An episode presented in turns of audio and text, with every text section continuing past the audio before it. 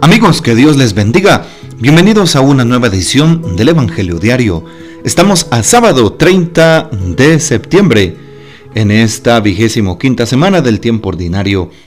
Hoy es el último día de este mes de septiembre que Dios nos ha regalado, así que agradezcámosle a Dios todas sus bendiciones. Demos gracias porque estamos finalizando este mes de septiembre, el noveno mes de este año del Señor 2023. Gracias Señor por tu bondad y gracias Señor por tu presencia. Gracias por tu providencia a lo largo de este mes. Y desde ya encomendamos este mes de octubre, mes del Rosario, mes de María, en tus santas manos. Para hoy recordamos y celebramos en la liturgia de la iglesia a Santa María en sábado. Y también hoy recordamos a San Jerónimo, presbítero y doctor de la iglesia. San Jerónimo. En diferentes temporadas el sacerdote Jerónimo que existió eh, del año 340 al 420, permaneció en Roma, en donde sirvió de secretario del Papa Damaso, pero los últimos 35 años de su vida los pasó cerca de la cueva de Belén, en donde nació Jesús. Jerónimo, que escribía con gran elegancia el latín, tradujo a este idioma toda la Biblia, y esa traducción llamada Vulgata, o traducción hecha para el pueblo o vulgo, fue la Biblia oficial para la Iglesia Católica durante 15 siglos.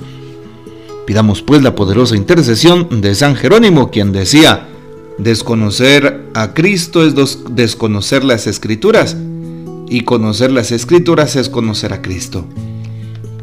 Para hoy tomamos el texto bíblico del Evangelio según San Lucas capítulo 9, versículos 43 al 45. En aquel tiempo, como todos comentaban admirados los prodigios que Jesús hacía, éste dijo a sus discípulos, Presten mucha atención a lo que les voy a decir. El Hijo del Hombre va a ser entregado en manos de los hombres. Pero ellos no entendieron estas palabras, pues un velo les ocultaba su sentido y se las volvía incomprensibles, y tenían miedo de preguntarle acerca de este asunto. Palabra del Señor, gloria a ti, Señor Jesús. Hoy escuchamos también en, el, en la primera lectura el libro del profeta Zacarías, capítulo 2, versículos del 5 al 9 y 14 al 15, en donde el Señor levanta los ojos y eh, vio a un hombre con una cuerda de medir en la mano. Mejor dicho, el, el profeta levanta los ojos y pregunta, ¿a dónde va? Voy a medir la ciudad de Jerusalén para ver cuánto tiene de ancho, le dice. El ángel que hablaba conmigo se alejó de mí, dice el profeta. Y pues otro ángel le sale al encuentro. Corre, háblale a ese joven y dile Jerusalén ya no tendrá murallas debido a la multitud de hombres y ganados que habrá en ella. Es decir, eh, la promesa de Dios para eh, vivificar a su pueblo. Porque el Señor vivirá en Jerusalén. La promesa de Dios que multiplicará las bendiciones para aquellos que escuchen la palabra, para aquellos que crean en la palabra, para aquellos que practiquen la palabra.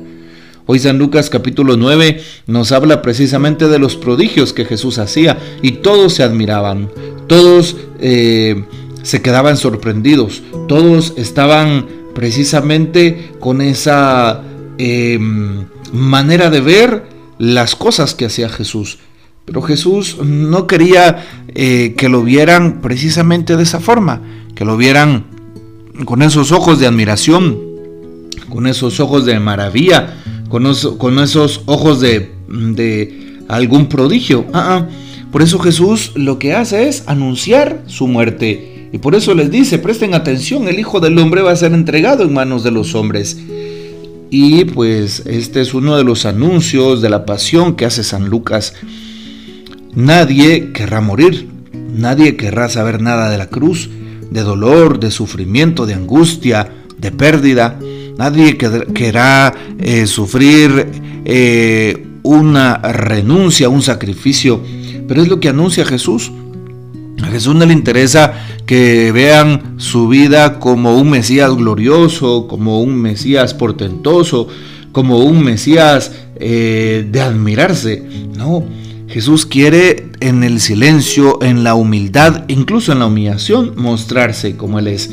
Porque en ese tiempo ser una persona crucificada eh, o llegar hasta llevar y portar una cruz era un motivo de vergüenza. ¿sí? Era un motivo de desprecio, de desprestigio.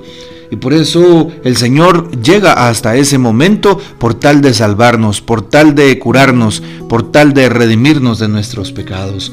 Y dice la palabra, ellos no entendieron quiénes los apóstoles y discípulos que seguían a Jesús. Muchas veces no entendemos el lenguaje de Dios cuando nos habla fuerte, cuando nos da cruces, cuando nos pone problemas, cuando nos pone a prueba. No queremos entender porque no nos agrada ese lenguaje. No nos agrada el lenguaje del sufrimiento, del dolor, el lenguaje de la enfermedad, el lenguaje del problema, el lenguaje de la prueba. No nos agrada. Pero hoy le pedimos al Señor que nos ayude a confiar en Él, que nos ayude realmente a darnos cuenta que ahí en los momentos difíciles de la vida es donde aprendemos a confiar en donde aprendemos que Él está vivo, que Él es más fuerte, que Él está por encima de nuestros males, de nuestros pecados y dificultades. Así es, y por eso el Señor siempre pone a prueba, porque sabe que allí en la prueba, en la crisis, maduramos, aprendemos a confiar en su misericordia, aprendemos a tomarnos de su mano. Por eso dice hoy el texto, ellos no entendieron estas palabras, pues les resultaban escandalosas, la cruz les resultaba escandalosa. Claro, solo querían gloria, solo querían admiración y prodigios. Y pues nos damos cuenta que Dios no actúa de esa manera. La forma de actuar de Dios y el pensamiento de Dios es totalmente distinto. Es desde lo humilde y sencillo. Es precisamente en el silencio. Y tenía miedo de preguntarle sobre este asunto, dice la palabra de Dios. Bueno, hoy le pedimos a Jesús que nos ayude a que podamos en nuestra vida llevar las señales de la cruz en nuestra vida nosotros nos ofrezcamos como víctimas en favor de los demás, que crezcamos en nuestra espiritualidad. Esto pidámosle al Señor hoy que pues recordamos este texto bíblico que hoy se nos ha presentado evidentemente. ¿Qué podemos afirmar sobre este texto que se nos ha dado en este día? ¿Qué podemos también decir al respecto de eh, esto que acabamos de escuchar. Bueno, pues creo yo que vale la pena saber que el Señor siempre está atento, siempre nos responde, siempre nos escucha. El capítulo 9 del Evangelio de San Lucas que hemos escuchado nos pone en ese contexto en donde el Señor nos invita a escucharle y no queremos escucharle. Nos invita a que nos demos cuenta de que nos hablan nuestras realidades de vida. No queremos saber de esos momentos difíciles. Hoy también dice el Papa, un velo les ocultaba el sentido. ¿Cuántas veces es esta nuestra realidad? Escuchamos las palabras del Evangelio, pero no entendemos, o aunque comprendamos su sentido narrativo, se nos escapa su sentido más profundo ese que es capaz de tocar nuestras realidades interiores y transformarlas. La incomprensión viene de nuestra tendencia a interpretar la lógica de Dios desde nuestra propia lógica. Los discípulos no lograban comprender cómo, a la fama que Jesús iba ganando por los prodigios que hacía, podía seguir la entrega y la muerte. En la simple lógica humana es natural que a los prodigios realizados siga la fama y a esta la gloria, no el sufrimiento. Solo el mismo Señor puede hacer que veamos con su mirada, que escuchamos con su lógica y que esa palabra que es incomprensible se vuelva luz y guía para nosotros, quitando el velo que le ocultaba su sentido a la escritura. Los discípulos de Jesús estaban asustados y no se atrevían ni a preguntar. Tenían miedo de la cruz. La cruz nos da miedo. También en la obra de evangelización. Pero está la regla que el discípulo no es más que grande que el Maestro. Está la regla que no hay redención sin efusión de la sangre, no hay obra apostólica fecunda sin la cruz. Es la reflexión del Papa que bien viene a secundar las palabras que acabamos de decir.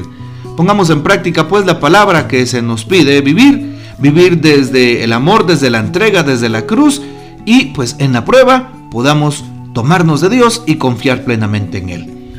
Que el Señor nos bendiga, que María Santísima nos guarde y que gocemos de la fiel custodia de San José.